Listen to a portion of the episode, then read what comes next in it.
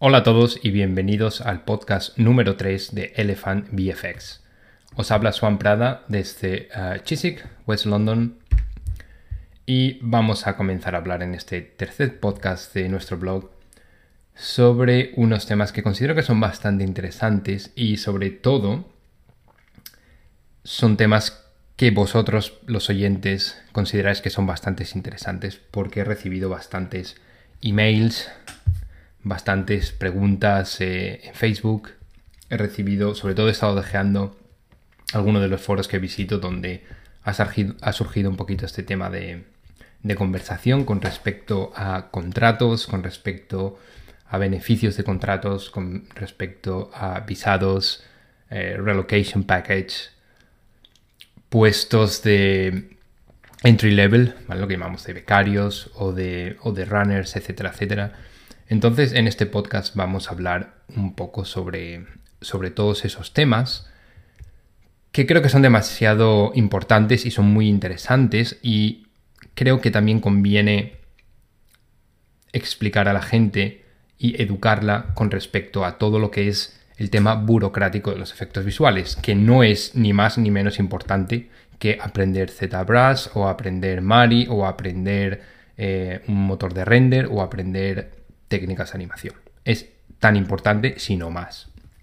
Así que vamos a dedicar pues gran parte de este podcast a hablar sobre, sobre estos temas.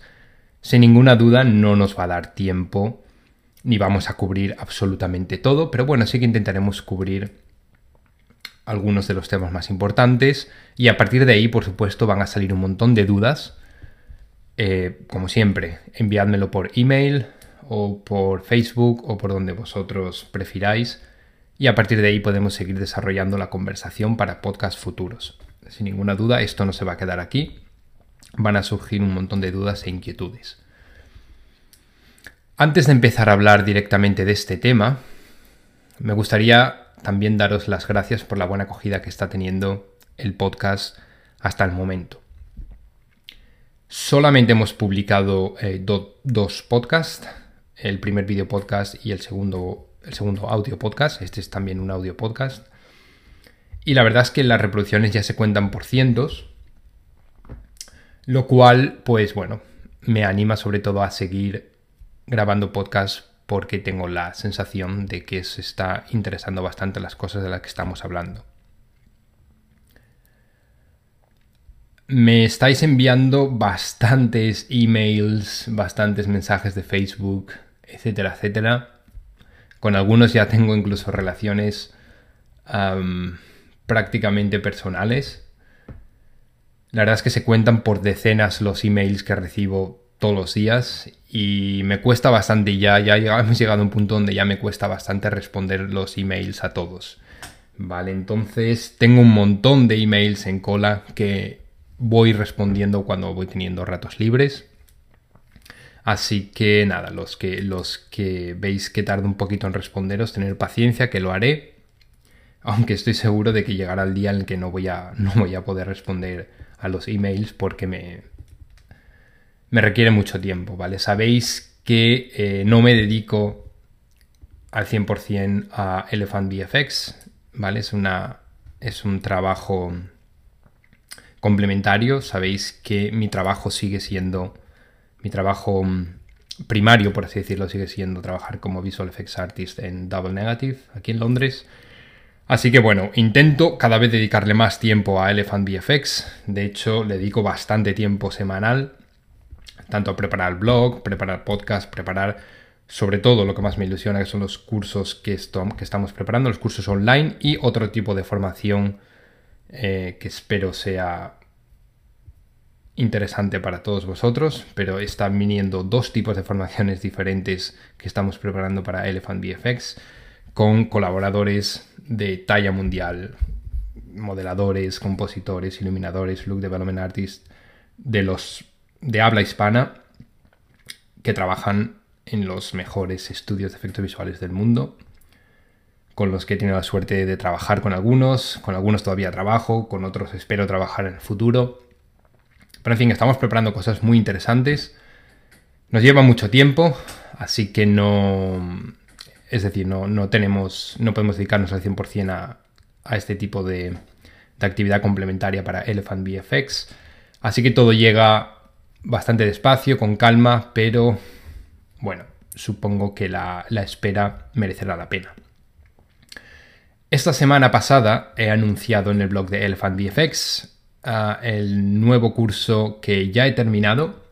Ya he terminado de preparar todo el material, que siempre lo que más tiempo más tiempo requiere preparar material porque siempre preparamos, preparamos material de, primera clase, material que podría ser perfectamente utilizado en cualquier estudio de efectos visuales, al menos en cualquier boutique de efectos, de efectos visuales.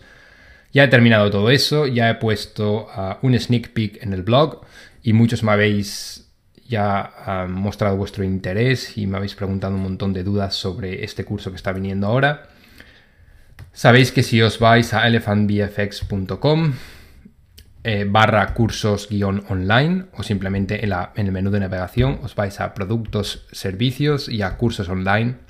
Hay un nuevo curso que aparece ahí que se llama Técnicas Guerrilla para la creación de planos de efectos visuales. Y si hacéis clic podéis ver algunas de las imágenes pertenecientes al curso y podéis leer un poquito de información sobre el curso. ¿Vale? Es un curso que es muy interesante porque cuando sabéis que me encantan las técnicas guerrilla, que son las formas de trabajar rápidas y eficaces cuando no tenemos una infraestructura y cuando no tenemos mucho tiempo. Es decir, perfecto para freelancers, perfecto para boutiques de efectos visuales pequeñitas. Entonces, básicamente lo que voy a enseñaros es... os voy a proporcionar un modelo, que va a ser un modelo en gris. Es decir, un modelo sin texturas, sin shaders, sin nada, simplemente un modelo. Y a partir de ahí vamos a crear tres planos de efectos visuales cada uno de los tres con sus características y sus propiedades comunes. y cada uno de ellos se va, lo vamos a abarcar de forma diferente, ¿vale? Para que no sea simplemente repetir lo mismo, sino que vayamos a plantearnos cada uno de esos planos de forma diferente. Y vamos a hacerlo de forma extremadamente rápida y eficaz. Vamos a hacer lo que normalmente llamamos un ah, visual development de, un, de unos planos, ¿vale? Que es posicionar nuestro modelo, hacer las texturas, hacer el look dev, hacer el UV mapping, eh, plantarlo en un plate, hacer fotografías HDRI eh, para integrarlo, iluminarlo de forma cinemática con luces eh, CG, hacer la composición, renderizarlo, hacer el color grading y presentarlo. ¿Vale? Lo vamos a hacer de tres planos diferentes, con lo cual es bastante interesante. Y lo vamos a hacer de tal forma que utilizando este tipo de técnicas guerrilla podamos hacer esos tres planos de principio a fin en un fin de semana. ¿Vale? Con lo cual está genial, porque sacamos planos con una calidad bastante decente en un tiempo récord. Así que echarle un ojo a ese curso. Ese va a ser el primer curso que voy a publicar, espero que en unas pocas semanas. Tengo ahora que grabar todo el curso, pero todo el material ya está generado, que es lo que más tiempo me lleva. Entonces, en cuanto pueda dedicarle unos días a grabar, a grabar el curso, pues, pues nada, lo tendréis disponible en la tienda de Elephant VFX. Será curso online, como siempre, como todos los cursos que tenemos hasta ahora en Elephant VFX, que podéis comprar con PayPal, tarjeta de crédito y se descarga de forma online, todo súper rápido, servidores Box, etcétera, etcétera. Así que espero que ese curso esté preparado lo antes posible para todos vosotros. Bien, y esto respecto a esta pequeña información que quería daros sobre lo que estamos preparando en Elephant VFX. Vienen muchas más cosas y ya os contaré alguna más en los siguientes podcasts, pero ya quiero meterme de lleno en la temática de esta semana, que son la negociación de contratos, los beneficios, etcétera, etcétera, etcétera. Algunos términos que son un poco tabú dentro de la industria porque tendemos a digamos, ocultarlos. No nos gusta hablar demasiado de este tipo de cosas porque son cosas muy personales sobre cuáles son los daily rates, cuáles son los sueldos, cuáles son las condiciones, etcétera, etcétera. Como que nos da un poquito de respeto hablar sobre este tipo de cosas y generalmente no las hablamos. Sin embargo, eh, no tenemos ningún problema en hablar sobre cómo hacemos este plano, cómo hacemos estas texturas, cómo hacemos esta animación, cómo hacemos este rigging, cómo utilizamos Maya, cómo utilizamos Nuke, cómo utilizamos ZBrush, etcétera, etcétera, etcétera. Y hay que un poquito intentar desmitificar estos dos apartados de los efectos visuales porque son extremadamente importantes los dos. Es muy importante que sepamos utilizar un software, que sepamos utilizar eh, una determinada herramienta, que sepamos afrontar una determinada tarea, etcétera, etcétera, etcétera, pero igual de importante es que sepamos cómo negociar un contrato, que sepamos cómo preparar una entrevista de trabajo, que sepamos cómo enfrentarnos a los problemas diarios que nos pueden ocurrir con recursos humanos, etcétera, etcétera, etcétera. Que no son problemas, son simplemente gajes del oficio, son cosas que tenemos que enfrentarnos prácticamente de forma diaria y es normal. Lo que ocurre es que generalmente nadie nos prepara para esto y esa es probablemente una de las de los lastres que también arrastra la educación en efectos visuales, que generalmente no nos preparan para un mercado laboral simplemente nos preparan para, para, bueno, en fin, saber realizar nuestro trabajo como artistas, pero no para defendernos, no para movernos entre una industria. Así que vamos a hablar un poquito de esto. No lo tengo demasiado eh, organizado, así que iremos saltando entre tópicos, pero bueno, vamos a intentar cubrir lo que yo considero que es lo más lo más indispensable o lo que yo creo que va a poder ayudaros más de cara al futuro. Por supuesto, este podcast está más enfocado a gente con no mucha experiencia o con ninguna experiencia en el mercado laboral de los efectos visuales, porque obviamente los que llevéis 10 años trabajando en efectos visuales, todo lo que voy a hablar hoy ya lo sabéis porque lo habéis vivido en vuestras propias carnes. Entonces es otra de las cosas que estamos intentando realizar en Elephant VFX, que es hacer un fast track de, em, de vuestra experiencia en el mercado laboral. Tanto a la hora tanto a la hora de trabajar en sí, en planos, en assets, etcétera, etcétera, como a la hora de eh, poneros en contacto con la industria. Es decir, la experiencia a través de los años es algo que, por supuesto, vais a tener que vivir en vuestras propias carnes, pero si nosotros podemos ayudaros a que en lugar de estar 10 años para conocer determinadas técnicas, herramientas, y ah, maneras de entender los efectos visuales, pues si podemos acercaros en lugar de en 10 años, en 5, pues eso que vamos a ganar todos. Tanto vosotros para incorporaros al mercado laboral como los que estamos en el, mercado laboral para que las nuevas generaciones de artistas y técnicos de efectos visuales lleguen a los estudios para ayudarnos. En fin, entonces vamos a empezar a hablar de todo esto. Como decía al principio, una de las de los mayores problemas que nos encontramos cuando hablamos de negociación de contratos y beneficios, etcétera, etcétera, etcétera, es que es un tema un poco tabú, es que es un tema en el que no nos encontramos cómodos hablando de esto.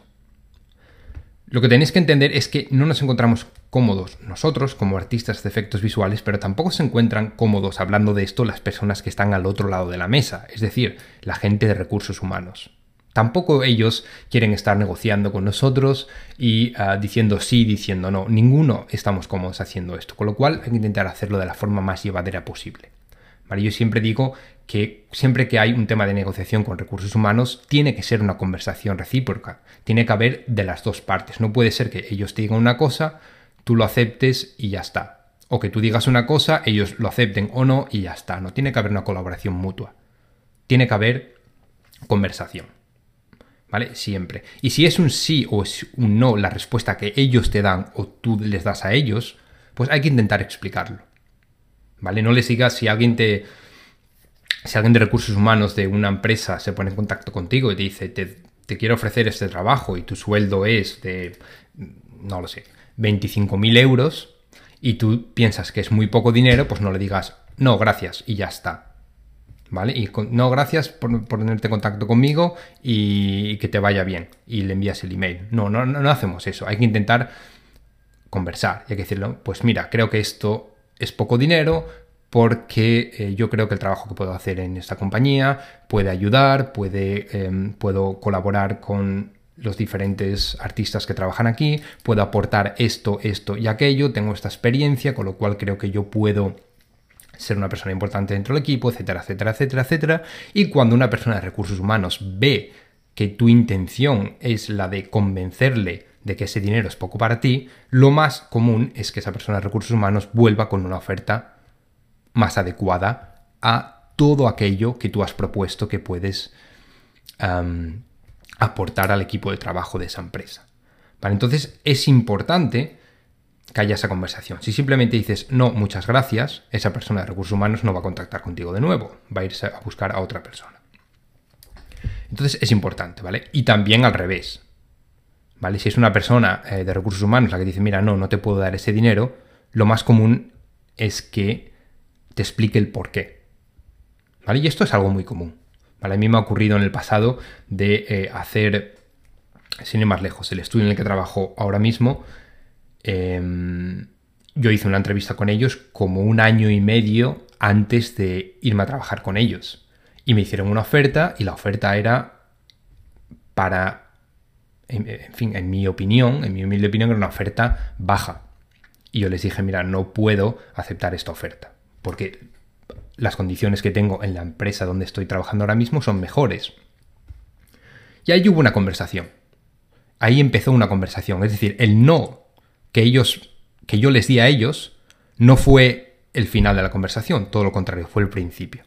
¿Qué ocurrió? Que yo les dije, mira, esto me parece poco porque yo tengo esta experiencia, porque yo puedo aportar esto, porque he hecho estas cosas similares en otro estudio, porque creo que puede traer aquí la experiencia acumulada en otro estudio, etcétera, etcétera, etcétera. Entonces lo que ocurrió es que ellos me dijeron, otra vez la conversación, me dijeron, mira, lo sentimos mucho, es decir, no les convencí, o sí les convencí, pero no, no pudieron hacer nada al respecto.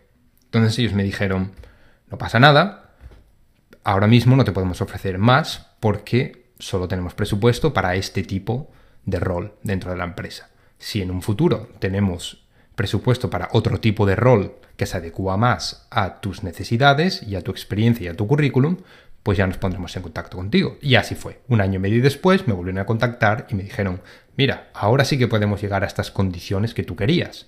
¿Quieres venirte para acá? Y otra vez empezó la conversación. ¿Vale? Entonces es importante, incluso cuando dices que no, o cuando te dicen que no, que haya una conversación. ¿Vale? Eso tenerlo en cuenta porque es una de las cosas que va a ayudar a que creéis una relación con la gente de recursos humanos. Y es importante siempre tener relaciones con la gente de recursos humanos. Siempre. Incluso cuando no vais a aceptar un trabajo. Otro de los problemas más comunes que yo me encuentro siempre, y sobre todo esto me lo encuentro con, bueno, me imagino que, mm, bueno, gracias a, obviamente, a la expansión de, Internet y todo lo demás, mucha de la gente que está escuchando este podcast sé que eh, no es de España, es también de, de cualquier país de hispanoparlante. ¿Vale? Sé que hay gente de México, sé que hay gente de Argentina, sé que hay gente de Chile, sé que hay gente de, de un montón de países de Latinoamérica. Así que os mando un saludo a todos. Em, pero bueno, yo como soy de España, estoy intentando focalizar un poquito más mis experiencias, intentar contaros un poquito más mis experiencias con respecto a cosas que conozco de España, ¿no? que es el mercado que más conozco eh, después de, del mercado anglosajón. Entonces, una cosa que veo muy común sobre, eh, que ocurre mucho, pero sobre todo ocurre mucho a las personas que, veo que vienen de España a trabajar en Inglaterra es que tendemos a, em, a valorarnos siempre a la baja. Es decir, muchas veces tenemos la sensación de que si decimos, cuando estamos, por ejemplo, negociando un salario, siempre decimos, es que, es que tengo miedo de pedir mucho. Entonces siempre pedimos como, como, como tirando a la baja. No vaya a ser que pidamos demasiado y no nos den el trabajo. Eso es un error muy grande, ¿vale? Es un error muy grande. Obviamente que tener los pies en el suelo. No puedes llegar y decir, pues voy a pedir un millón de dólares de salario. Obviamente te van a mandar a tu casa. Pero eh, lo que no podemos hacer es tirarlo a lo bajo, ¿vale? Sobre todo cuando, cuando vivimos en ciudades como Londres, donde obviamente el desembolso económico que hay que hacer para vivir en esta ciudad, pues no lo hay que hacer prácticamente en ningún otro sitio del mundo. Así que no os eh, valoréis a la baja, no os valoréis a la baja. Por supuesto, tampoco os valoréis a la alta, es decir, intentad ser lo más justos posible. Intentar estudiar el mercado, intentar, intentar preguntar a gente que tiene una experiencia similar a la vuestra y ya está trabajando en empresas similares a la que vosotros pretendéis entrar. Hacer un poquito de investigación. ¿Vale? Obviamente, los rangos de salarios más o menos están establecidos. En fin, si eres junior vas a cobrar un salario entre tanto y tanto. Si eres middle level artist, si eres senior, si eres lead, si eres supervisor. Pero siempre se... se, mm, es decir, están más o menos estipulados, pero siempre eh, la gente de recursos humanos va a intentar sacarte el mínimo. O sea, pagarte lo mínimo posible. Porque más beneficio va a tener la empresa, obviamente. Y siempre se negocia de forma individual, ¿vale? No somos para bien o para mal, supongo que más para mal que para bien. No somos como otros colectivos de trabajos donde hay uniones y donde hay otro tipo de sindicatos que permiten que haya un mínimo y un máximo dependiendo de la categoría. Aquí trabajamos siempre de forma individual, con lo cual lo que negocies con la persona de recursos humanos siempre va a ser de forma individual no va a ningún colectivo detrás de ti apoyando tus derechos. Así que, eh, bueno, intentar no negociar a la baja, intentar poneros un poquito en contexto sobre lo que se paga, lo que no se paga gente de vuestra, de vuestra experiencia y sobre todo lo que vais a necesitar para vivir la ciudad a la que pretendéis moveros. Todo esto de las negociaciones sé que es algo bastante difícil, porque como dije antes, no nos preparan en los centros de estudios para negociar, nos preparan para hacer el trabajo. Lo que ocurre es que la negociación es tan importante como sacar planos, es tan importante como crear assets, es tan importante como ser buen iluminador o como ser buen modelador. Así que, bueno, supongo que, algunas personas responsables por algunos centros de formación también escuchan este podcast me consta que algunos lo hacen. Así que, eh, bueno, yo les pediría que intenten también formar a sus alumnos en todo lo relacionado a negociar contratos, hablar de salarios, etcétera, etcétera, etcétera. como sé que es difícil todo este tema de negociar, de negociar contratos, yo lo que recomiendo es que busquéis, digamos, algún tipo de eventos o que busquéis en general ocasiones para negociar contratos. ¿Vale? Aunque no lo necesitéis. Yo esto es algo que hice, que hice en el pasado, porque la verdad es a mí se me da bastante mal el tema de las entrevistas. Pero era muy consciente de que si algún día quería llegar a tener un buen contrato, entre otras cosas iba a tener que ser bueno haciendo entrevistas, iba a tener que ser bueno negociando. Entonces, ¿dónde podéis hacer este tipo de negociaciones sin presión? Porque obviamente cuando necesitas un trabajo siempre tienes la presión de que tienes que conseguir el trabajo, con lo cual puede que te pongas nervioso a la hora de hacer la entrevista, con lo cual puede que eh, no negocies demasiado porque dices necesito el trabajo, voy a aceptar cualquier cosa que me ofrezcan. En fin, las situaciones pueden ser complicadas a veces. Entonces, intentar buscar ocasiones donde podáis negociar contratos, donde podáis hacer entrevistas, pero no tengáis presión. Por ejemplo, en ferias, en eventos, etcétera, etcétera, etcétera. Hay eventos como Mundos Digitales, como BARS en Barcelona, hay eh, bueno, si vivís en otros países, pues en cada país hay un montón de eventos relacionados con efectos visuales, etcétera, etcétera, etcétera, donde siempre están empresas importantes, la mayoría de las empresas gordas siempre se van a este tipo de eventos a intentar contratar gente. Si no, imaginaos que estáis estudiando estáis en vuestro segundo año de, estudiantes y todavía no necesitáis un trabajo porque todavía os queda tiempo para estudiar, no pasa nada, ir a estos eventos y hacer entrevistas. ¿Para qué? Simplemente para ganar experiencia en, en, renegociar contratos, en hablar con gente de recursos humanos, en negociar salarios, en negociar beneficios, etcétera, etcétera, etcétera, en hacer entrevistas en general.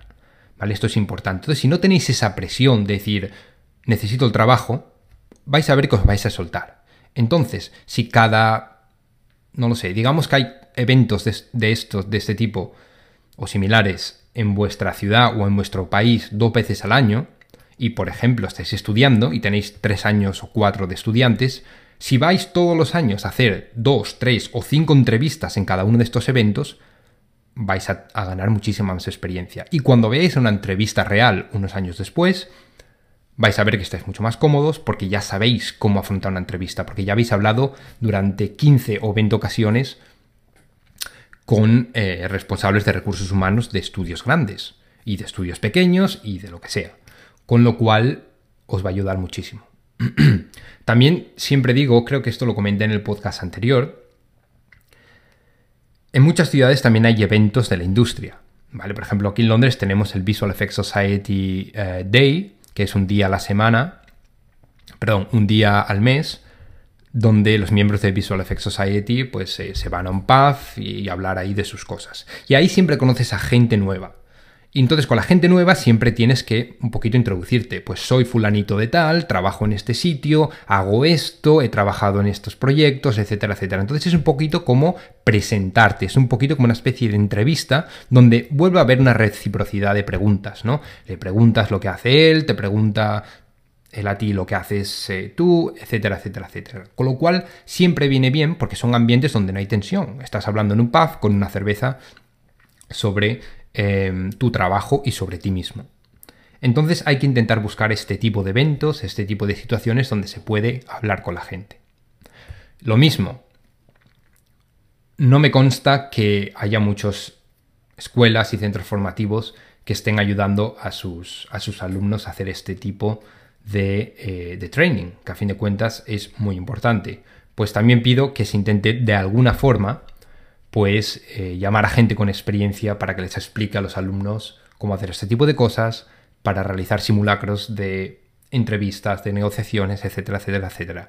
Que contacten con recruiters de, y con gente de eh, recursos humanos de estudios del país que sea y que les expliquen un poquito a los estudiantes cómo funcionan estas cosas, que estoy seguro de que estarán encantados de hacerlo. ¿Vale? Pero sí, intentar siempre practicar entrevistas, practicar negociaciones, etc.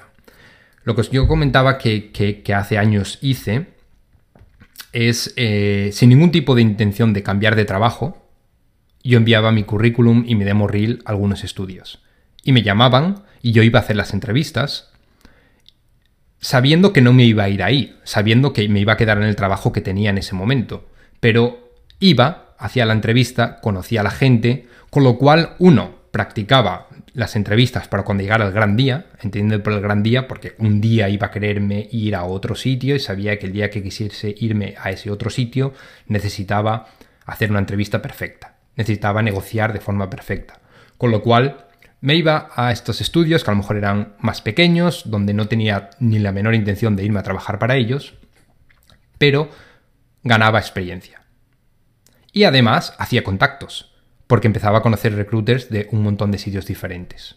Gente de recursos humanos de un montón de sitios diferentes. Con lo cual mi nombre ya le, sonaba, ya sonaba a ellos. Así que en el futuro, si necesitaba irme a cualquiera de esos estudios, pues ya tenía un contacto. Ya tenía alguien con quien hablar. Ya tenía alguien a quien decirle, ¿te acuerdas de mí? En aquella ocasión no pude ir a trabajar con vosotros porque aún quise eh, terminar mi contrato con el estudio con el que estaba trabajando, etcétera, etcétera, etcétera, pero ahora estoy disponible. ¿Qué tal si em, voy, a veros de nuevo y vamos, y vamos a hablar de en qué estáis trabajando y a ver si puedo meterme a ser parte de vuestro equipo y ayudaros a sacar este trabajo adelante? Entonces, intentar buscar ese tipo de negociaciones que creo que es bastante importante. Mm, ok. Bien, alguna de las cosas más que quiero contaros es... Em, bueno, a día de hoy ya me resulta un poquito difícil hablar de todo esto desde el punto de vista de un junior, ¿vale? Porque muchas de las personas que han, contactado conmigo son estudiantes que quieren introducirse o que pretenden introducirse en el mercado laboral dentro de unos meses o dentro de un par de años. Entonces mucha gente me pregunta sobre juniors, sobre entry level positions, ¿vale? Las, los primeros contactos con la industria, etcétera, etcétera, etcétera. Entonces, sí es cierto que estoy un poco desactualizado em, en este sentido. Lo que he hecho es he intentado hablar con, unas cuantas personas, pues de las más jóvenes que trabajan en mi estudio. He trabajado también, he intentado también He preguntado a algunas personas de recursos humanos también y a recruiters sobre el tema de juniors, sobre el tema de entry level positions, etcétera, etcétera, etcétera. Así que os voy a contar algunas de las cosas que me han que me han comentado, algunos de los conocimientos que me han transmitido, ¿vale? bueno, la primera de todas es, eh, es algo que me han dicho los recruiters y la gente de recursos humanos, y es que la gente que estáis ahora mismo, los estudiantes que estáis ahora mismo terminando de estudiar y estáis buscando un, level entry position, ¿vale? Un, primer contacto con la industria de los efectos visuales, lo primero que tenéis que hacer es mentalizaros. Mentalizaros de que vuestro salario va a ser bajo. ¿Vale? Vuestro salario va a ser bajo. Es así. Y eso no hay forma de cambiarlo. ¿Por qué? Bueno, me han dado diferentes, diferentes motivos por los cuales. Bueno, lo primero porque obviamente es vuestro primer contacto con, con, el mundo laboral, con lo cual no hay ninguna duda de que vuestro salario va a ser bajo. Y lo segundo porque generalmente, generalmente, eh, tienen que pasar varios meses hasta que empecéis a ser rentables en un estudio de efectos visuales. Es decir, cuando una persona, un estudiante, acaba de estudiar y se incorpora al mercado laboral, generalmente hay que enseñarle cómo trabajar, ¿vale? Porque, eh, bueno, hay programas de estudios que están, muy que están muy bien, hay escuelas que te enseñan muy bien, pero a menos que estudies en, en una universidad que tenga un programa de eh, eh, undergraduate, no sé cómo se dice en español, de... En fin, que tenga un programa de... Mm, que te pone en contacto cuando eres estudiante directamente con un estudio, pues generalmente no vas a saber cómo trabajar. Y menos en un estudio muy grande, porque como sabéis, tenemos software propio, tenemos formas de trabajar propias, etcétera, etcétera, etcétera.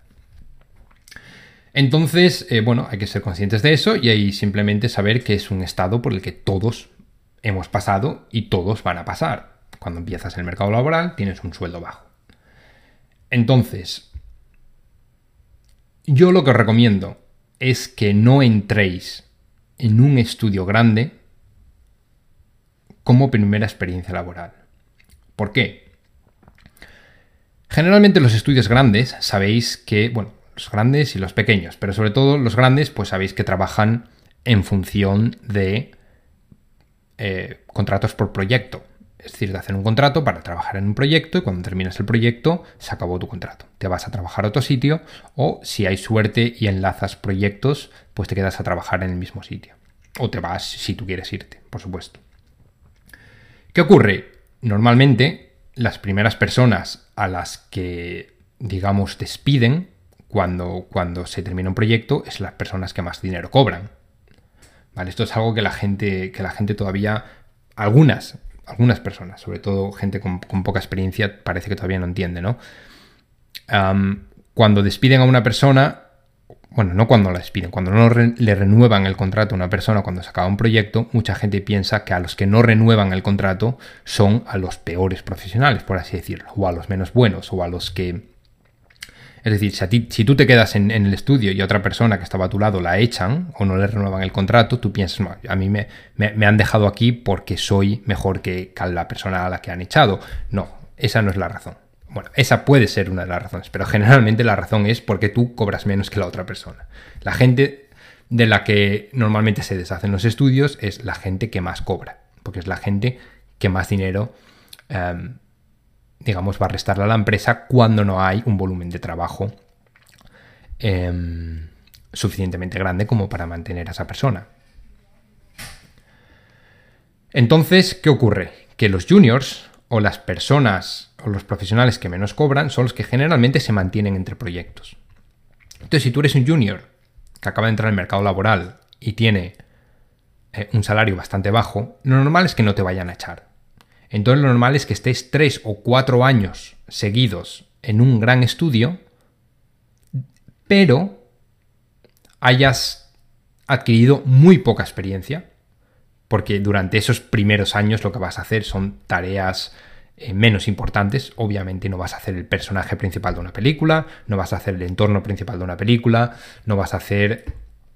No vas a limar los mejores planos de una película, ni vas a hacer ningún key lighting obviamente. ¿vale? Lo que vas a hacer van a ser los trabajos más sencillos. Con lo cual, en tres o cuatro años prácticamente habrás aprendido muy poquitas cosas.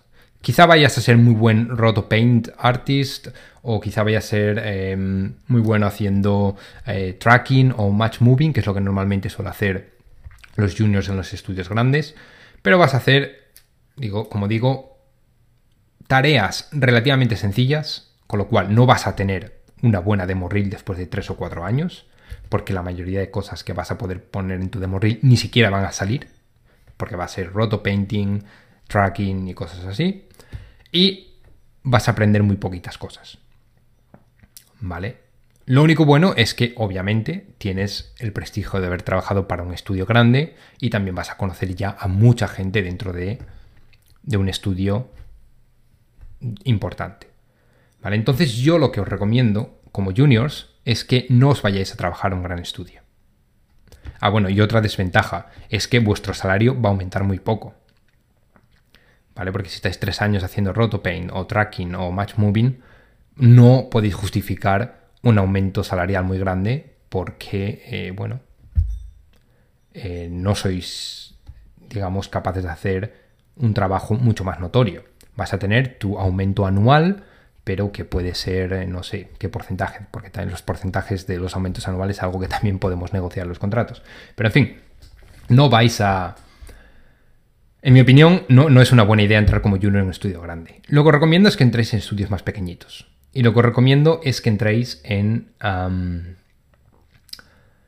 en estudios pequeñitos por unos meses, os cambiéis de un estudio a otro, de un estudio a otro, de un estudio a otro, en fin, que los 3, 4 primeros años eh, de experiencia profesional estéis moviéndoos entre estudios. Eso va a permitir que cada vez que hacéis un pequeño movimiento, cada vez que os vais de un estudio a otro, podáis justificar un aumento salarial. Es decir, no, mira, es que vengo con esta experiencia, si me quieres aquí, pues me tienes que dar un poquito más de lo que me daban en el sitio anterior. Con lo cual va a hacer que en tres o cuatro años tengáis un contrato mejor a nivel de salario, tengáis muchas más experiencias, hayáis hecho un poquito de todo, porque en estudios pequeños hay que hacer un poquito más de todo, con lo cual vais a obtener mayor experiencia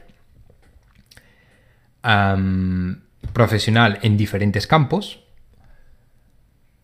También vais a tener una demo reel mucho más interesante, porque vais a tener un anuncio en este, que he hecho en este estudio, una serie de televisión que he hecho en este otro, eh, una colaboración de no sé cuántos planos para una película que he hecho en este estudio, una cinemática para videojuego que, que he hecho en este otro estudio, etcétera, etcétera, etcétera. Con lo cual, al final creo que va a ser bastante mejor.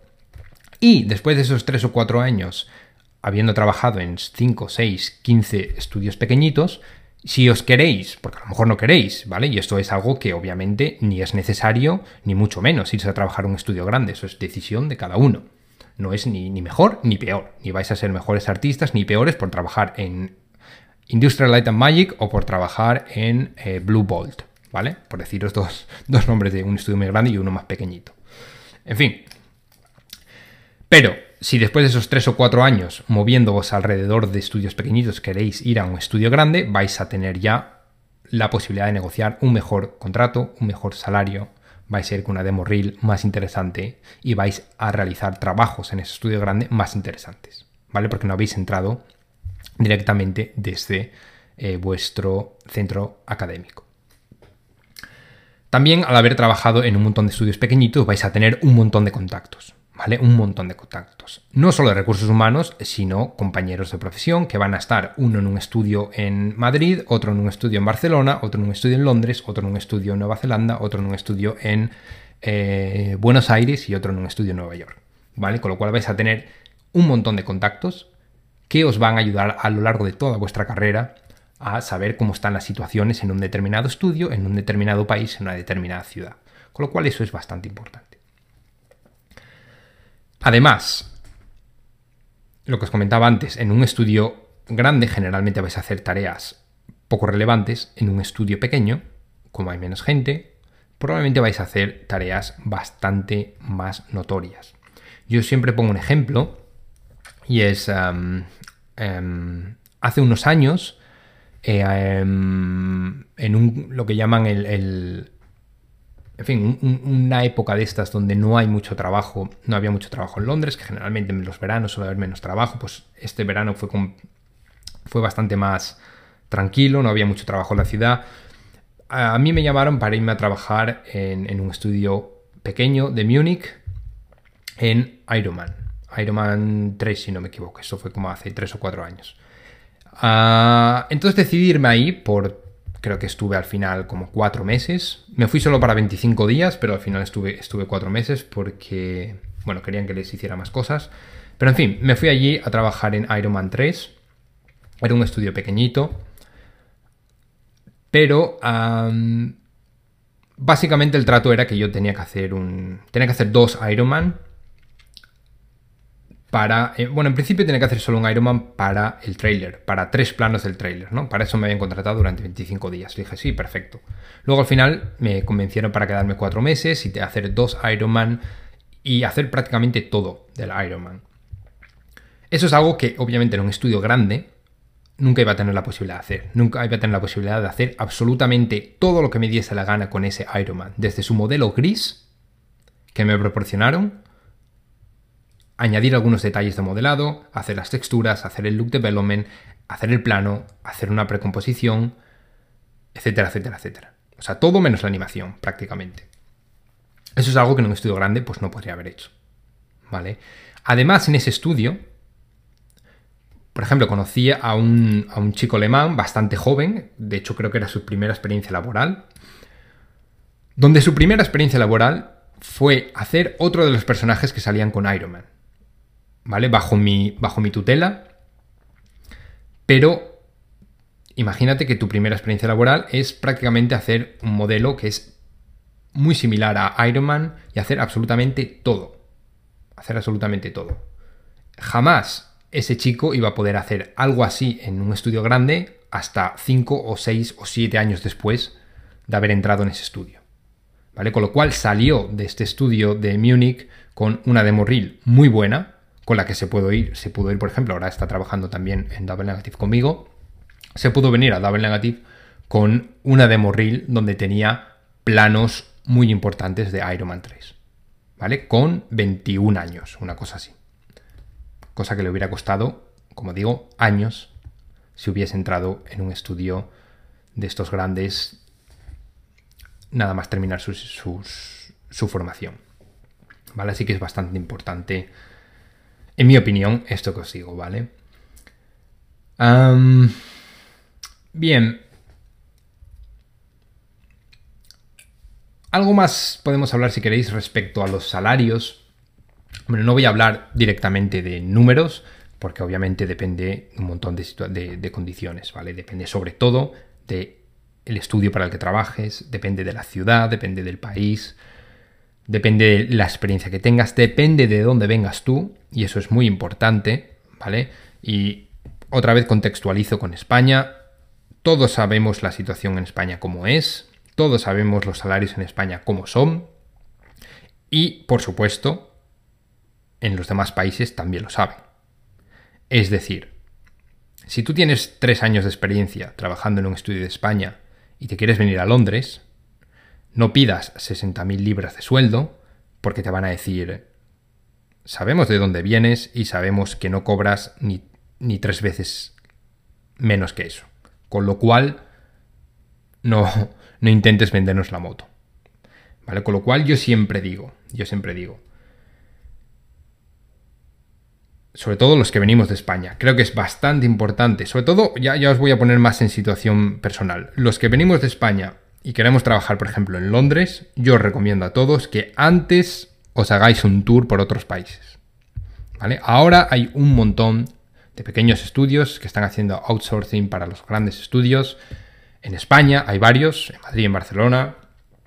En eh, Holanda hay varios. En Alemania hay varios en Suecia hay varios, en Finlandia hay varios, es decir, por toda Europa hay varios estudios haciendo trabajo impresionante. En Estados Unidos, por supuesto, en Canadá, todos, en Australia, por supuesto, etcétera, etcétera, etcétera. Yo os recomiendo, por ejemplo, los que queráis veniros a Londres, que es una ciudad extremadamente cara, haceros un tour por otros países. Y cuando vengáis, por ejemplo, de trabajar en Canadá o de trabajar en Australia, ya podréis pedir un dinero mayor del que podríais pedir si vinieseis desde España. ¿Vale? No importa que tengáis 20 años de experiencia en España. No os van a pagar nunca como si vienes con 20 años de experiencia de Canadá. Nunca. O con 20 años de experiencia en Australia o con 20 años de experiencia en Estados Unidos. Olvidaros. Así que yo os recomiendo encarecidamente que si queréis acabar en Londres,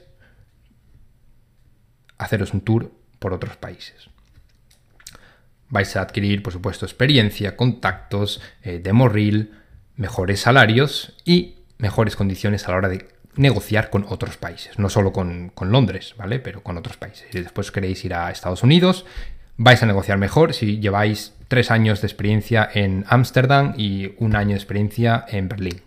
Que si venís desde Madrid o si venís desde Barcelona o cualquier otra ciudad de España. Eso es así. ¿Por qué? Por las condiciones de nuestro país. ¿Vale? Todo el mundo sabe que los salarios en España son malos. Punto. Con lo cual, si te dan un poquito más, lo vas a aceptar y no te van a dar más que eso. ¿Vale? Porque te van a decir, no pretenderás venir aquí que te pagamos cinco veces más de lo que te pagaban en España. Es así, es triste, es duro, pero soy directo. Eso funciona así. Vale, también a la hora de pedir eh, vuestro salario, preguntaros a vosotros mismos también qué salario deberíais de obtener y ser realistas con, vuestros, con vuestras capacidades, vuestras características, vuestra experiencia, vuestras aptitudes, vuestros conocimientos, etcétera, etcétera, etcétera. No pidáis un dinero simplemente porque conocéis a una persona que trabaja en el mismo sitio, que más o menos tiene vuestra misma experiencia y cobra ese dinero, porque eso tampoco es justo. ¿Vale? Yo puedo a lo mejor conocer a un modelador que le pagan muy bien, y si a mí me ofrecen un trabajo de modelador y yo realmente pues, no soy muy bueno como modelador, yo no voy a pedir el mismo dinero. Porque no merezco ese dinero, simplemente.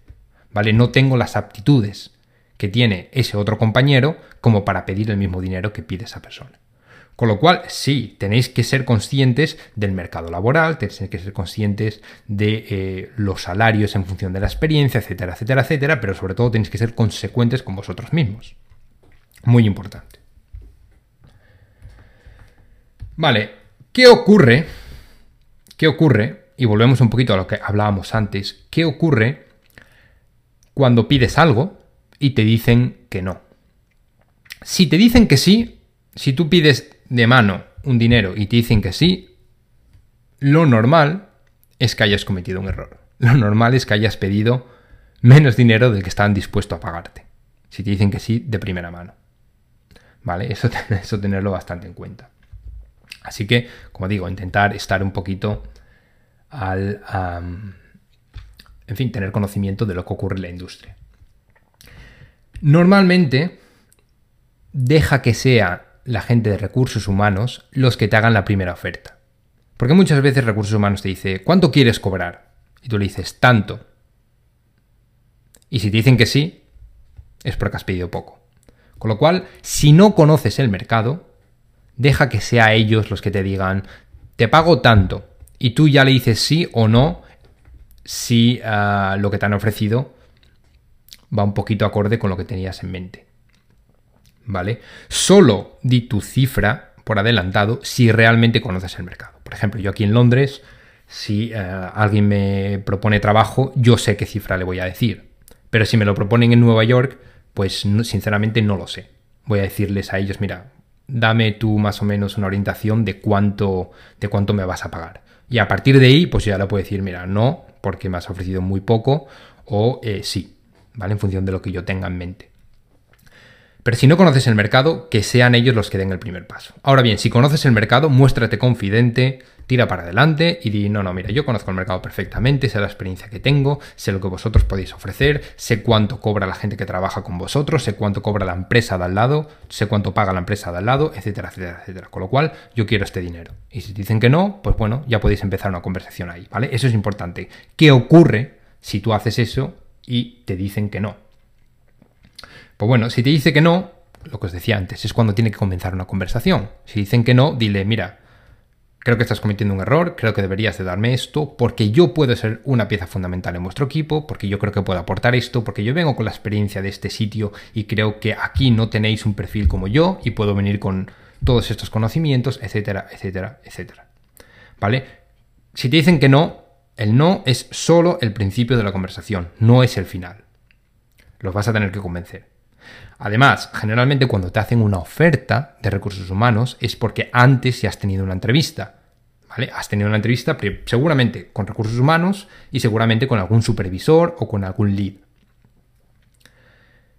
¿Qué ocurre? Que ese supervisor le va a decir a recursos humanos, sí, me interesa esta persona, contrátala. Si recursos humanos te hace una oferta y tú no la quieres, o si tú le haces una oferta a ellos y ellos no la aceptan, esa persona de recursos humanos tiene que volver al supervisor y justificarle que tú no quieres trabajar ahí. Y la gente del supervisor le va a decir al recursos humanos, a ver, ¿por qué no? Y a lo mejor le dice, no, porque me pide 4.000 euros más de lo que le estoy ofreciendo. Pues seguramente el supervisor, si necesita a una persona como tú, le va a decir, no, mira, pues vuelve y págaselos, porque necesito a esa persona. ¿Vale? Con lo cual, es una conversación, es una negociación. Y tiene que ocurrir. Con lo cual, el no, cuando os digan que no, el no tiene que ser empezar una conversación, siempre.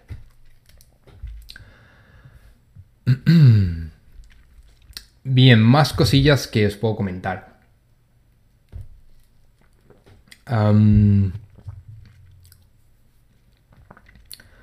Mm, bueno, hay una cosa que también está bastante clara, ¿no? Y es que, y esto vuelve otra vez a lo que os comentaba antes de negociar sin presión, ¿vale? Ir a eventos, ir a, a conferencias, a charlas y negociar con gente, presentarse a gente.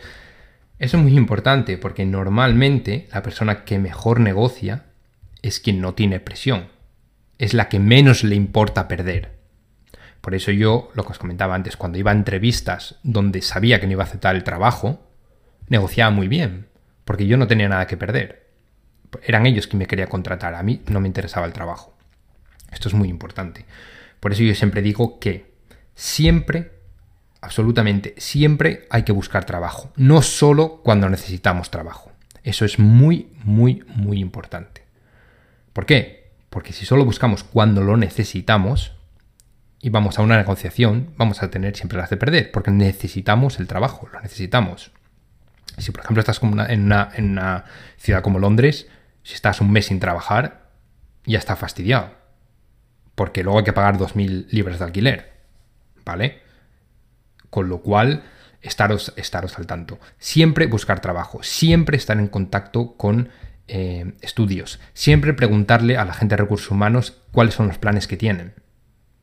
Del mismo modo que ellos te los preguntan a ti. En cuanto ya empiezas a tener tu círculo de, gente de recursos humanos, cada poco te llegan eh, contactos en LinkedIn que te dicen, oye, ¿qué, tienes pensado para dentro de tres meses? ¿Crees que vas a estar trabajando? ¿Crees que vas a ser disponible? Etcétera, etcétera, etcétera. Siempre hay que mantener una relación, una rueda de contactos. Absolutamente siempre. ¿Vale? Para cuando empieces a negociar, a negociar con una persona, pues a lo mejor que digas, bueno, tengo trabajo, voy a negociar con esta persona, voy a negociarla a lo alto, que me paguen más de lo que tengo ahora porque no necesito irme allí. Si me pagan más y me dicen, venga, dentro de tres meses vente aquí, te damos este aumento salarial y te damos este puesto, pues tú puedes decir, ah, vale, pues sí, eso sí que me interesa, venga, voy para allá. Entonces ya hablas con tu estudio dices, venga, dentro de tres meses me voy. Pero en fin, creo que más o menos pilláis lo que estoy diciendo, ¿vale? Siempre buscar trabajo, no solo cuando lo necesitéis, siempre estar en contacto con gente de recursos humanos, con supervisores, con otros trabajadores, siempre, siempre tienes que hacerlo, ¿vale? Mm, bien, claro, y del mismo modo que vosotros podéis tener, si vais a una entrevista de trabajo porque necesitáis el trabajo, tenéis una presión, ¿vale? Pero a lo mejor vais a una entrevista de trabajo donde no necesitáis el trabajo, pero donde la persona de recursos humanos sí que te necesita contratar. Porque tiene un proyecto que empieza dentro de dos meses y necesita contratar a 300 personas. Y están súper agobiados porque necesitan llevar a un montón de gente a la empresa. Con lo cual ahí tú vas a tener por, la sartén por el mango. O sea que es importante saber eso. La persona a la que menos le importa conseguir el trabajo o darte el trabajo es quien mejor va a negociar. Vale, después hay otra cosa que también considero bastante importante y es intenta sacar absolutamente todo el jugo a la gente de recursos humanos, porque ellos te lo van a sacar a ti. Y esto es en el buen sentido, ¿vale? No estoy hablando de, no sé, de intentar eh, no sé, cosas raras, ¿vale? Cuando digo sacarle el jugo me refiero al, en buen sentido. Intenta que te den el mayor número posible de dinero, intenta que te den el mayor número posible de beneficios, porque ellos te lo van a sacar a ti. O sea, cuando estés trabajando y sean las 6 de la tarde, es a la hora de irte a casa y venga alguien de producción y te diga, oye, mira, por favor, quédate hasta las 8 que tenemos que acabar esto, quédate hasta las 9, eh, venga a trabajar el sábado, por favor, venga a trabajar el domingo, venga a trabajar el festivo, etcétera, etcétera, etcétera. No tengas la menor duda que ellos te van a sacar el jugo a ti. Con lo cual, no hay nada de malo en sacar absolutamente todo el partido posible de las negociaciones. Hazlo, porque Va a ser así. Sin ninguna duda, va a ser así. Otro concepto importante que me gustaría resaltar es que deberíamos de buscar, pues, digamos, una característica específica por la que nos gustaría trabajar para el estudio que pretendemos trabajar, no simplemente por tener un trabajo, porque esto va a hacer que, digamos, vayamos consiguiendo quemar etapas hasta llegar a un objetivo que deberíamos habernos marcado hace tiempo. Es decir, si aceptas un trabajo en un determinado estudio, que sea porque hacen un determinado tipo de tareas específicas con las que te sientes muy identificado. Por ejemplo, si te gusta mucho trabajar en robots, pues quizá em, trabajar para Image Engine sea una buena pues una buena idea, ¿no? Entonces que digas, bueno, me gustaría irme a Image Engine porque soy un gran fanático de los robots y ellos hacen trabajo muy bueno con robots.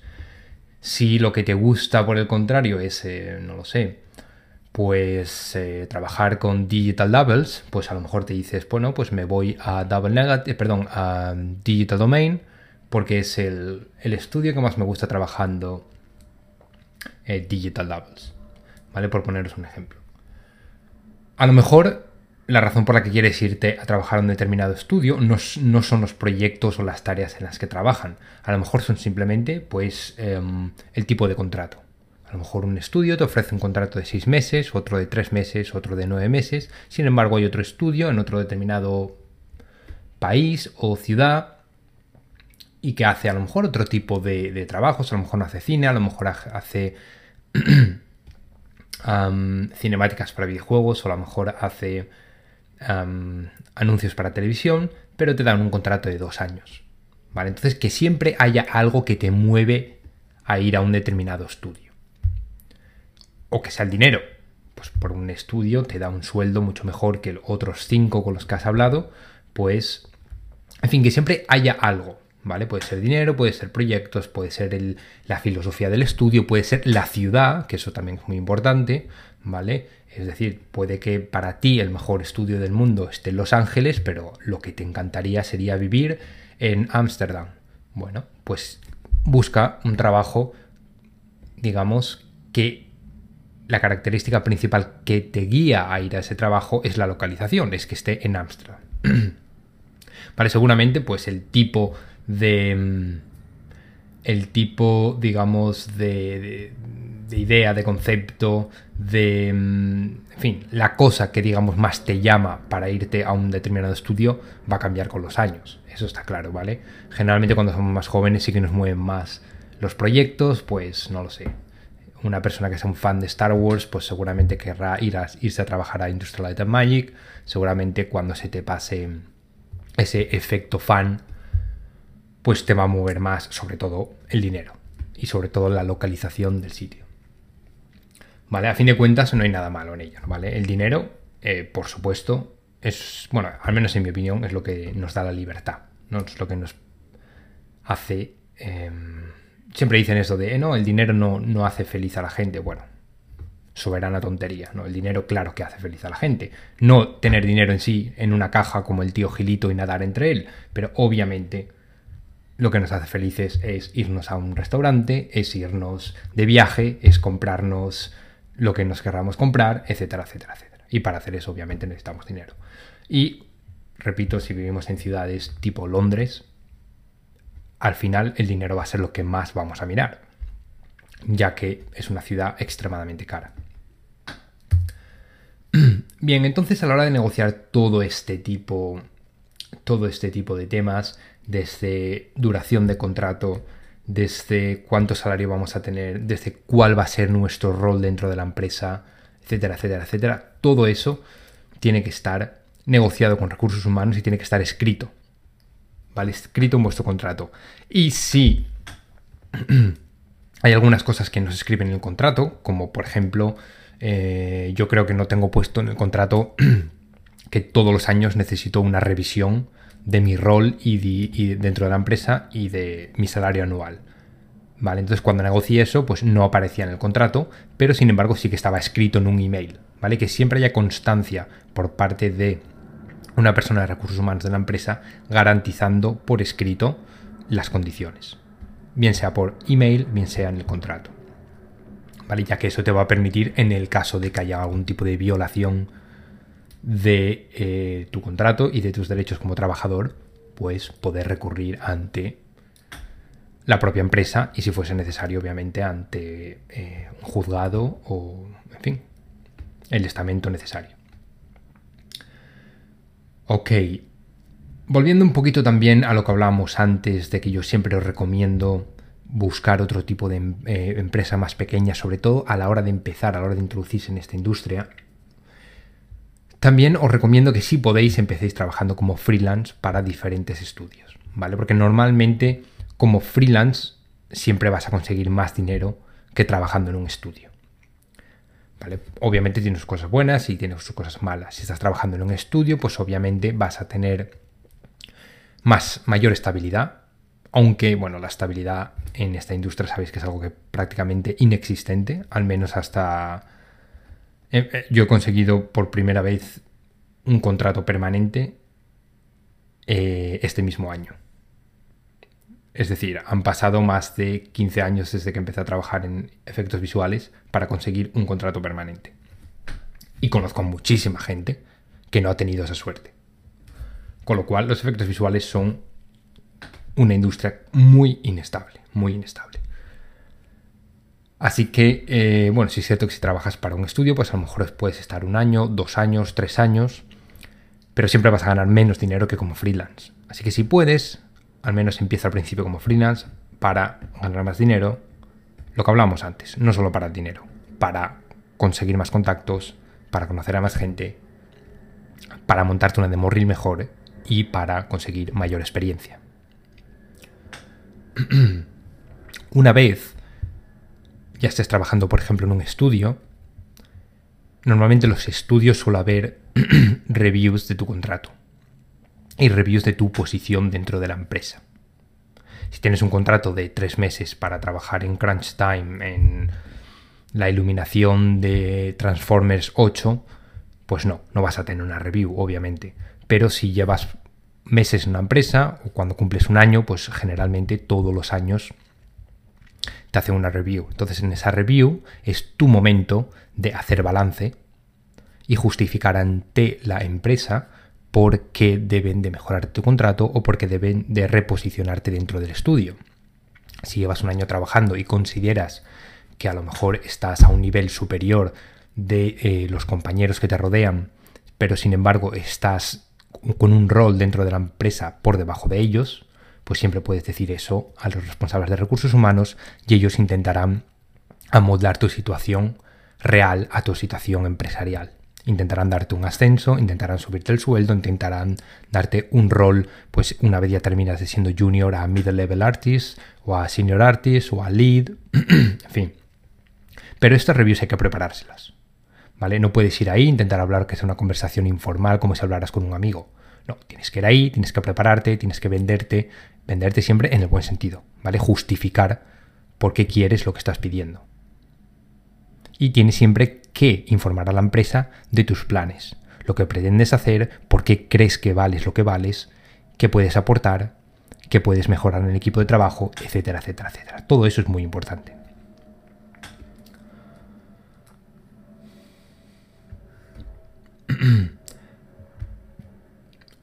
Otro consejo que me gustaría daros, y creo que esto ya lo he comentado varias veces en otras ocasiones, y es el tema de no buscar un trabajo, sino buscar el trabajo concreto que queréis. Es decir, normalmente cuando preparamos nuestro material para enviar un estudio, generalmente preparamos nuestra demo reel, generalmente preparamos nuestro currículum y nuestra carta de presentación. Digamos que esos son los tres elementos básicos que necesitamos preparar. Bueno, también el breakdown, ¿vale? También el breakdown de nuestra demo reel. Es muy importante que cada una de esas esté personalizada, sobre todo la carta de presentación. Esté personalizada teniendo en cuenta a qué estudio lo estamos enviando. Que no sea una carta genérica diciendo soy fulanito de tal, me dedico a esto, bla, bla, bla, bla, bla, bla, quiero trabajo aquí. No, es porque eso es muy genérico. Tenéis que mostrar cierto interés por el estudio en el que vais a trabajar. Informaros qué es lo que hace bien este estudio, qué es lo que hace mal, qué es, cuáles son el tipo de tareas que más hacen, qué películas ha trabajado, cuáles son los directores con los que ha trabajado. E intentar, por una parte, mostrar una cierta admiración hacia ellos, para que vean que te interesas por su trabajo específico, y después intentar enfocar tu carta de presentación, tu currículum y tu demo reel a las necesidades de ese estudio en concreto. Todo eso nos va a ayudar mucho a la hora de encontrar trabajo. Porque van a ver que este no es una persona buscando un trabajo, es una persona que quiere trabajar aquí, que quiere trabajar con nosotros. Y eso siempre es un valor añadido.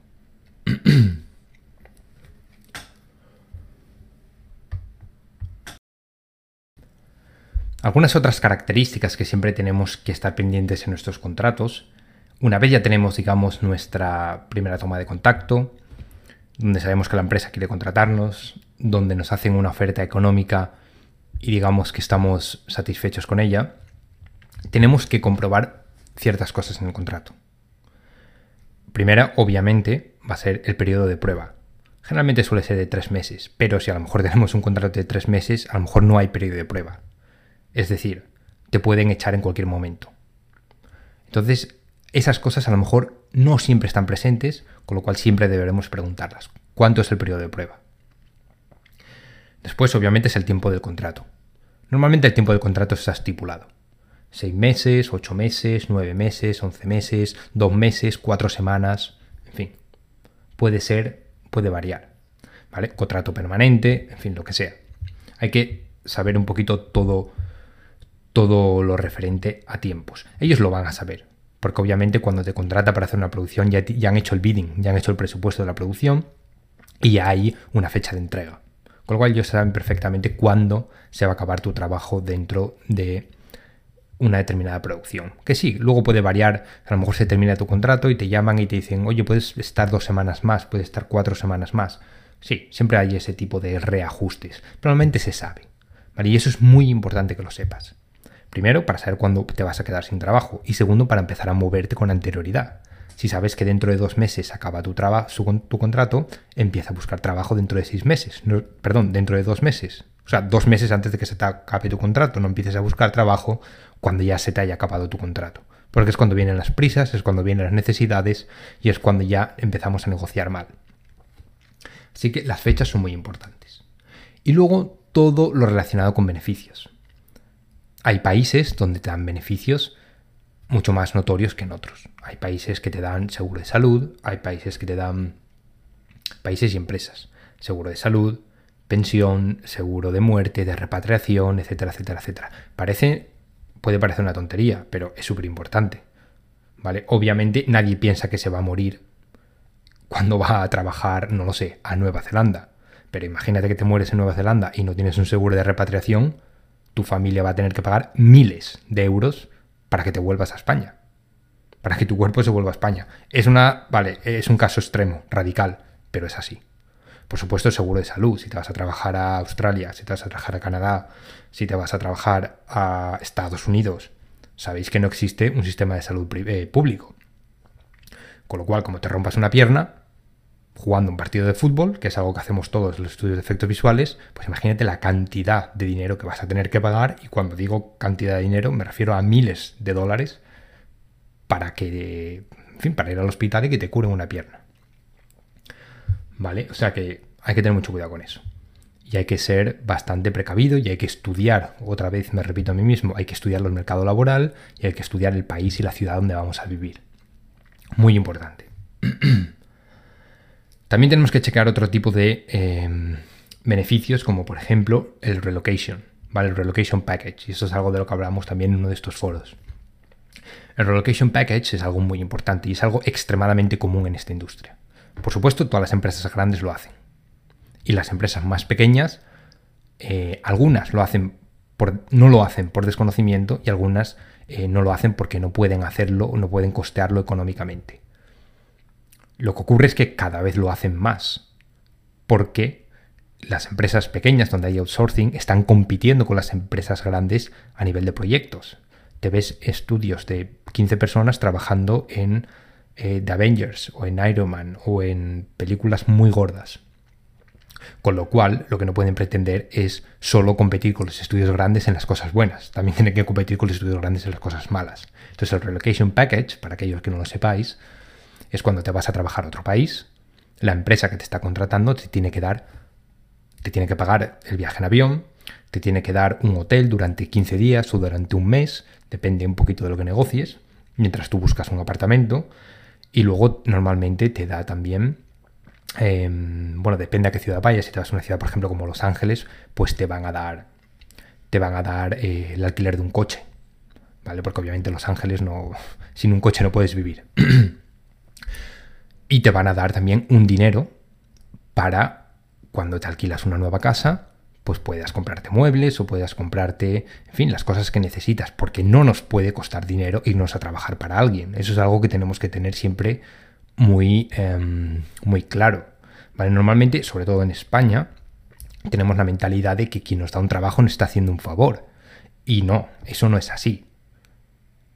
Quien nos da un trabajo, sí, vale, nos hace un favor, pero también nosotros a quien nos da el trabajo le estamos haciendo un favor de trabajar para, para ellos y no para la competencia, no hay que olvidarse de eso. ¿Vale? Entonces, lo que no es posible es que si yo estoy en Londres trabajando para Double Negative y una empresa me quiere llevar, quiere que trabaje para ellos en Canadá, lo que no puede ser es que a mí me cueste eh, dinero irme a Canadá a trabajar para esa empresa. ¿Vale? Entonces esa empresa tiene que ayudarme a que no me cueste dinero irme para allá. Eso es el relocation package. Y el relocation package pues cambia en función del país y del estudio. y también cambia un poquito en función de lo que negocies. Normalmente incluye los billetes de avión. Si es un contrato cerrado, por ejemplo, digamos que te vas a Hueta para trabajar en el Señor de los Anillos durante seis meses, pues puedes negociar el billete de avión de ida y el billete de avión de vuelta. No nos olvidemos que irse a Australia o irse a Nueva Zelanda, pues son 2.000 euros o, más de billete de avión. ¿Vale? Entonces puedes negociar el billete de ida, el billete de, vuelta, de vuelta, por supuesto todos los costes del visado, que son costes elevadísimos, los gestiona la empresa, ahora hablaremos un poquito más del visado, también se deberían de encargar de, eh, como he dicho antes, 15 o un mes de hotel. También suelen ocuparse de, como digo antes, taxis. Imagínate que estabas en Los Ángeles, pues normalmente, o en Hueta, pues, pues te dan el alquiler de un coche o te pagas taxis, ¿vale? Para ir a ver casas, para ir a ver, en fin, lo que necesites y luego además te dan un dinero, que puede también variar en función de tu puesto en la empresa, tus responsabilidades, etcétera, etcétera, etcétera. No, es lo mismo un relocation package para un artista que para un supervisor. vale. Luego ya si estamos hablando de puestos de trabajo importantes, pues, por ejemplo, digamos que aceptas un, puesto permanente en un estudio como Pixar, pues también te van a pagar pues no lo sé, si tú tienes un coche y te lo quieres llevar allí, pues también te van a pagar ese tipo de cosas, ¿vale? Yo, por ejemplo, cuando me vine a trabajar en Inglaterra, me pagaron un container donde me traje toda mi casa de Madrid, o sea, todos mis muebles y todo, en fin, toda mi casa.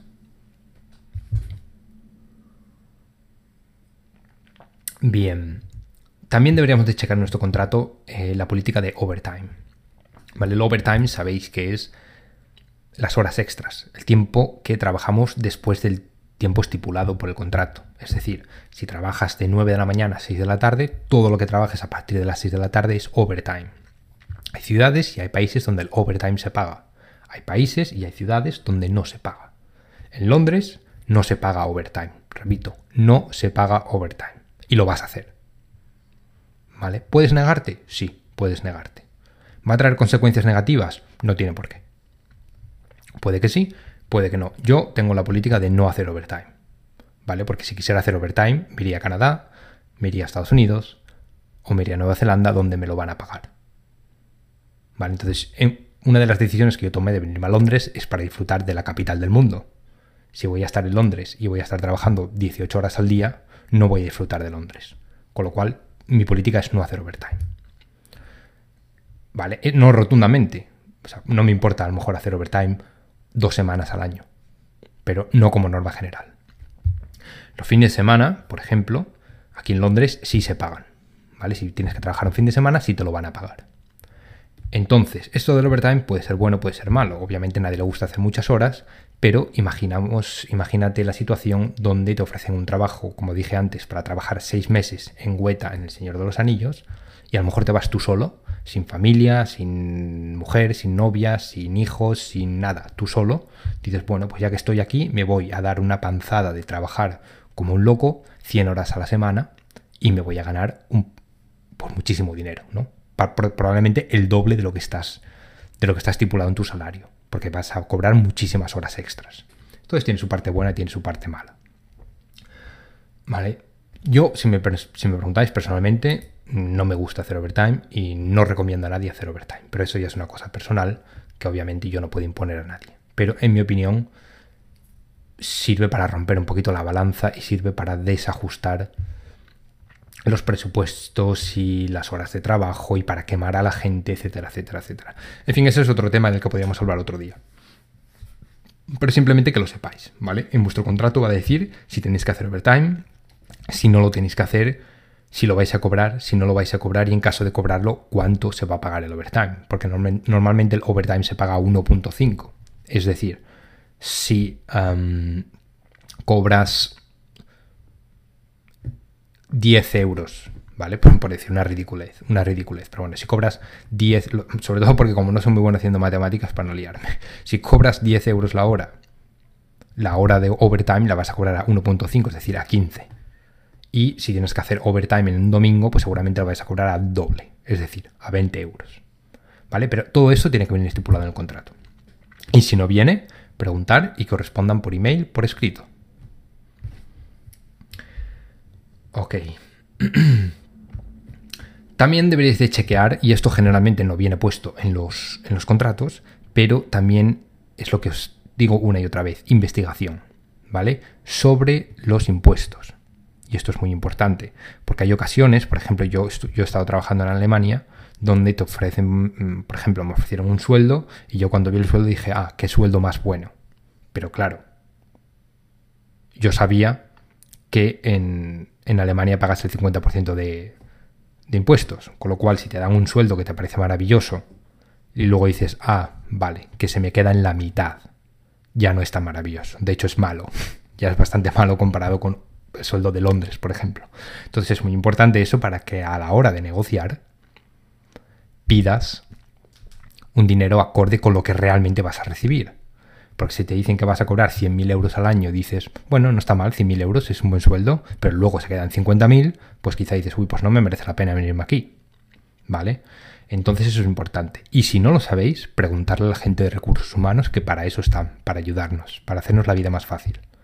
Le enviáis un email y, decir, y le preguntas, antes de darte una, una estipulación sobre el sueldo que me gustaría ganar, necesito saber cuál es el régimen de impuestos en ese país.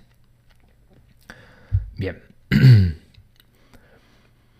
También es importante el tema del visado, ¿vale? El visado de trabajo sabéis que es fundamental en muchos países. Los que somos europeos, pues sabéis que para trabajar en Europa no necesitamos visado de trabajo, lo cual está genial, porque puedes em, estar en España y al día siguiente estar trabajando en cualquier estudio en Londres. Genial. Obviamente, cuando, haya, cuando tenemos que irnos a otros países, Canadá, Estados Unidos, a Nueva Zelanda, Australia, etcétera, etcétera, etcétera, necesitamos visado de trabajo. Y eso es muy importante saberlo, porque em, dificulta todo un poquito las cosas. ¿Vale? Con algunos países es más fácil obtener visados de trabajo, con otros, como por ejemplo Estados Unidos, es bastante complejo. Normalmente el tema de los visados, sin entrar mucho a debatir esto, ¿vale? Pero el tema de los visados normalmente funciona un poquito em, por méritos. Es decir, necesitas cumplir ciertos requisitos. Tener una carrera universitaria, hablar el idioma, tener X años de experiencia, etcétera, etcétera, etcétera. Por eso generalmente es bastante complicado que a un junior le hagan un visado para irse a Pixar o para irse a DreamWorks o para irse a Industrial Light and Magic en San Francisco o para irse a, en fin, sobre todo en Estados Unidos. En Nueva Zelanda es más fácil, en Canadá ahora sobre todo es más fácil y en Australia es más fácil, pero en Estados Unidos es un poquito más complejo. No quita que, nunca vaya a ocurrir, ¿vale? Pero normalmente los visados, lo que tiene que hacer la empresa es justificarle al gobierno que no hay nadie en el país tan bueno como tú. Por eso hay que traerlo desde fuera. ¿Vale? Básicamente eso es lo que, lo que la empresa tiene que justificar al gobierno. Entonces, claro, si tienes 20 años, acabas de estudiar, no tienes experiencia, etcétera, etcétera, etcétera, es muy difícil que una empresa pueda decirle al gobierno, este chaval de 20 años no existe en este país, por eso me lo tengo que importar desde otro país. Es difícil, ¿vale? Entonces, eh, bueno, otra vez os digo, recomiendo que a los que estáis empezando os mováis por diferentes estudios de vuestro país. Intentéis ir primero a, pues eso, países eh, de la Comunidad Europea, em, veniros a Londres y pues queréis, iros, por ejemplo, a Estados Unidos porque os apetece trabajar en Industrial Light and Magic, pues ya lo vais a tener más fácil. También ir preparándolos, ir preparando el tema del visado, ir trabajando para el visado. Como digo, el visado es un tema de... Em, es una forma de decir, tengo ciertas características muy buenas, por eso quiero, por eso llévame a trabajar a tu país. Vale, entonces, estudiar una carrera universitaria es bastante importante. ¿vale? No es necesariamente obligatorio, pero es muy importante a la hora de conseguir un visado. Así que aunque sea algo complementario, si sabéis que queréis estudiar efectos visuales y para estudiar efectos visuales el mejor sitio para estudiarlo es una determinada escuela privada y no es una carrera universitaria, da igual, intentar sacaros una carrera universitaria, aunque no tenga nada que ver con lo que hacéis, siempre os va a aportar algo. ¿Vale? Siempre os va a aportar algo.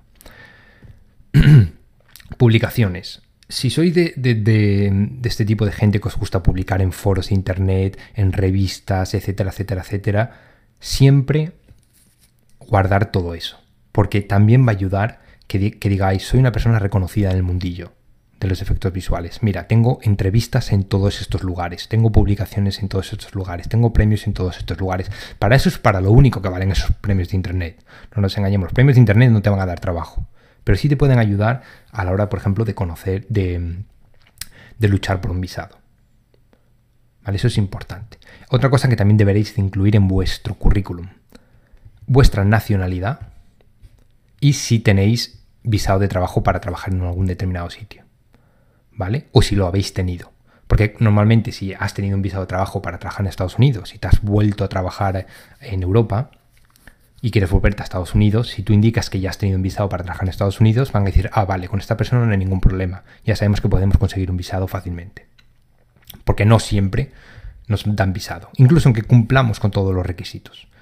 Sabéis que hay un número de visados que se pueden dar al año y a lo mejor tienes la mala suerte de que cuando tú estás eh, peleando por tu visado, pues te dicen, mira, teníamos para dar 10.000 visados y ya hemos dado 12.000, con lo cual te quedas fuera. También puede ocurrir. Así que es, es bastante complicado conseguir un visado, sobre todo para Estados Unidos, si eres junior. ¿Vale? Así que inténtalo antes en tu país en tu zona, por ejemplo, si eres de Latinoamérica, pues seguramente también tienes el. el. Bueno, me vais a perdonar todos los que sois de Brasil, Chile, Argentina, porque me acabo de olvidar de cómo se llama el, tratado que, vos, que tenéis como la, digamos, el equivalente a la em, Unión Europea para trabajar. Mercosur es, em, bueno, en fin, no me acuerdo ahora mismo. Pero bueno, sabéis lo que quiero decir, ¿no? Intentar moveros por vuestra zona de confort para después que sea más sencillo, una vez ya tenéis experiencia, conseguir visados de trabajo para sitios más complejos. Bien, y creo que tampoco tengo mucho más que contaros al respecto de, todo esto de contratos. Creo que ya hemos hablado durante un buen rato, pero bueno, más o menos espero que os hagáis una idea ¿no? de, de un poco las cosas que tenemos que estar atentos y tenemos que estar al tanto de lo que necesitamos hablar, ¿vale? A la hora de buscar trabajo, de conocer el entorno, de conocer la industria, de enfrentarnos a entrevistas, de enfrentarnos a visados, a beneficios de contratos, salarios, etcétera, etcétera, etcétera. Sé que he ido un poquito picando de diferentes sitios, pero bueno, en general creo que le hemos dado un buen repaso a todo lo que tenía en mente. Así que nada, creo que lo vamos a dejar aquí. Cualquier duda que tengáis, pues sabéis que podéis escribirme en elephantbfx.com. Sabéis que hay un apartado de contacto donde podéis enviarme un email de forma directa desde ahí. Y estoy pensando, lo que pasa es que no sé, no sé realmente cómo hacerlo muy bien. Si, si alguno de los que esté escuchando esto pues se os ocurre alguna idea, pues me la podéis proponer. Porque estoy pensando que sería beneficioso de alguna parte, de alguna forma, que todas las decenas de emails que recibo al día con, con preguntas, muchas de ellas generalmente se repiten. Entonces creo que sería sería un poco, no sé, creo que sería útil para todos tener una especie de página en Elephant VFX, una especie, no sé si foro es la palabra correcta, pero en fin, tener algún sitio con pues con preguntas y respuestas comunes de estas que me enviáis. No sé si un, pequeño foro o, o simplemente una página con preguntas y respuestas podría ser algo útil para vosotros. Así que nada, vosotros me, me, diréis, ya que no tiene ningún sentido hacerlo si no es interesante para, para los oyentes. Así que nada, con esto ya me despido. Si tenéis algún tipo de dudas, preguntas, inquietudes, sugerencias, poneros en contacto conmigo. Y nada más, que tengáis una excelente semana. Hasta luego.